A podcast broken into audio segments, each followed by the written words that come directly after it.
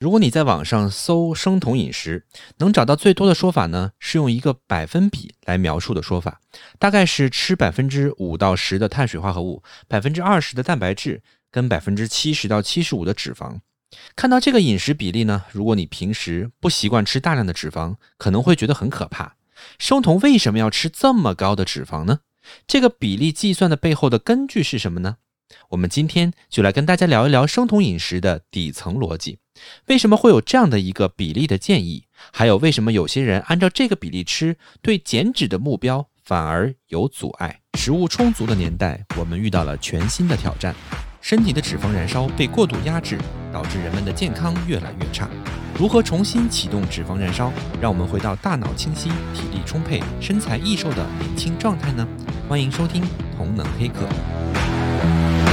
前期的节目呢有讲过，让身体产生燃脂生酮的关键在于让胰岛素足够低，而制定一个可以长期执行的饮食方案，还要同时考虑以下几个要求：第一呢是卡路里要足够；第二呢是核心营养素，比如必要的蛋白质跟脂肪酸要足够；三呢是维生素、矿物质等微量元素也要足够。因此，可以按照以下的三个原则来选择碳水化合物、蛋白质跟脂肪这三个主要的食物类别。第一个原则是碳水放手，少吃淀粉质的碳水，比如米面、糖、根茎类蔬菜、高糖水果等等，把大部分的碳水额度留给绿叶蔬菜。绿叶菜呢是微量元素的重要来源，对于整体的健康很关键。第二个原则是蛋白足够。根据目前的营养学研究，我们每天需要吃够理想体重的公斤数乘以一到两克的蛋白质。运动多的、年纪大的还要多吃一些。吃不够蛋白质呢，会影响身体的正常机能，也会掉肌肉，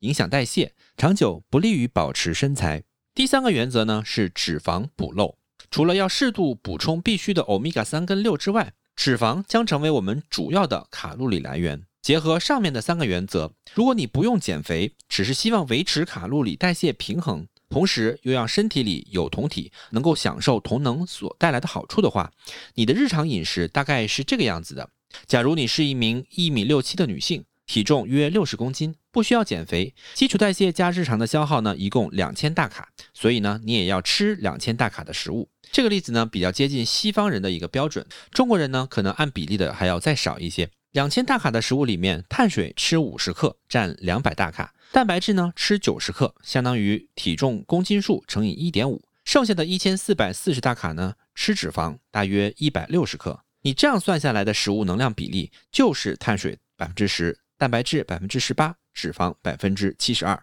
说到这里啊，我想强调一下本期节目最重要的知识要点，那就是这个比例是根据上面的营养需求的原则推算出来的，并不是因为三个食物类别之间刚好处于这个比例的时候会有什么特殊的化学反应。比例呢，只是结果，并不是原因。如果你只是看启动脂肪燃烧产生酮体的话，那么断食什么也不吃一样可以生酮。多吃脂肪并不是生酮的关键，关键在于低碳。多少克算低碳呢？这个要看你身体的代谢水平。一般人呢，通常可以吃二十到五十克的碳水。那运动员跟体力工作者呢，有可能能吃到一百到一百五十克碳水，也不影响他们燃脂。如果你有见过建筑工人吃盒饭的样子和他们腹肌清晰的程度，就能感觉到自己跟他们的差别。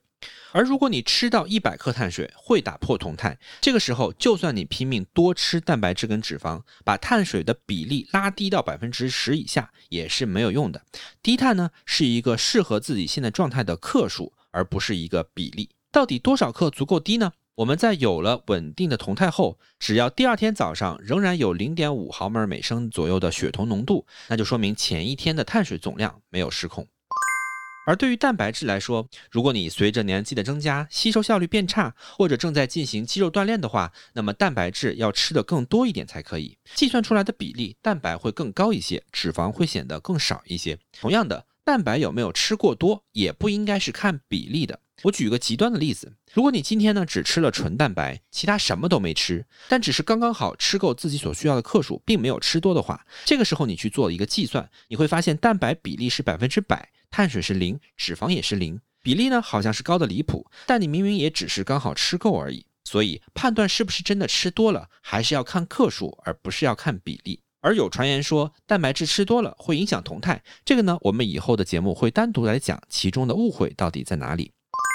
进食脂肪方面，如果你的目标并不是只想维持体重，而是希望能够减脂的话，那么进食脂肪的量就要有所调整。利用生酮的原理来减脂，最厉害的地方就在于可以同时做到能量充足与热量差。这两个概念听起来有点矛盾。我们通常认为，你要有热量差，就要少吃多动，少吃多动呢就会饿肚子，节食饿肚子久了就难以坚持，就会反弹。大多数人减肥呢，都处于这样子的一个恶性循环里面。那用生酮的方式呢？我们之前的节目也讲过了。如果你先不考虑减肥，先启动了体内的脂肪燃烧，一旦体内脂肪燃烧了，燃烧的自己的脂肪也可以加入到整体脂肪能量的计算里面。上面的例子，每天要吃一百六十克脂肪，同时呢也消耗一百六十克脂肪，维持了脂肪的平衡。但如果你进入到好的酮态，少吃六十克脂肪，只吃了一百克，也不感觉饿的话，那就说明你身体里还是使用了一百六十克脂肪，其中一百克来自食物，六十克来自于你自身，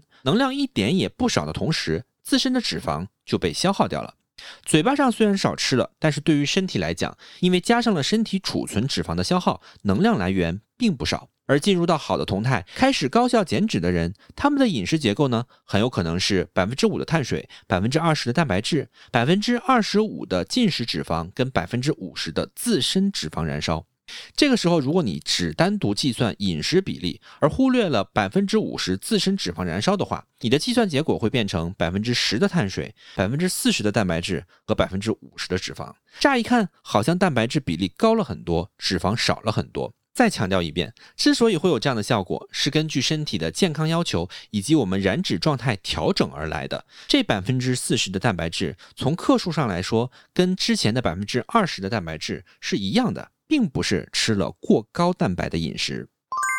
讲了这么多，如果你已经觉得数字把自己弄晕了，你就应该能够感受到，用碳水、蛋白质、脂肪之间的比例来描述饮食，是一个非常容易闹误会的方法。在不同时期、不同的同能状态和不同的目标下，饮食比例的差异可能很大。真正不变的呢，是背后的三个原则：碳水放手。为了保持酮态，我们要限制碳水的克数，其中要尽可能的满足绿叶菜的需求。蛋白足够，这个无论在任何阶段都是不变的，不存在长期不吃蛋白或者是过多吃蛋白的做法。脂肪补漏，用脂肪来填补能量缺口，用来满足饥饿感。饿就多吃点，不饿就少吃点。而了解了这些原则，你才能够去制定适合自己且长期最容易坚持的饮食方案。你的饮食结构有没有选错呢？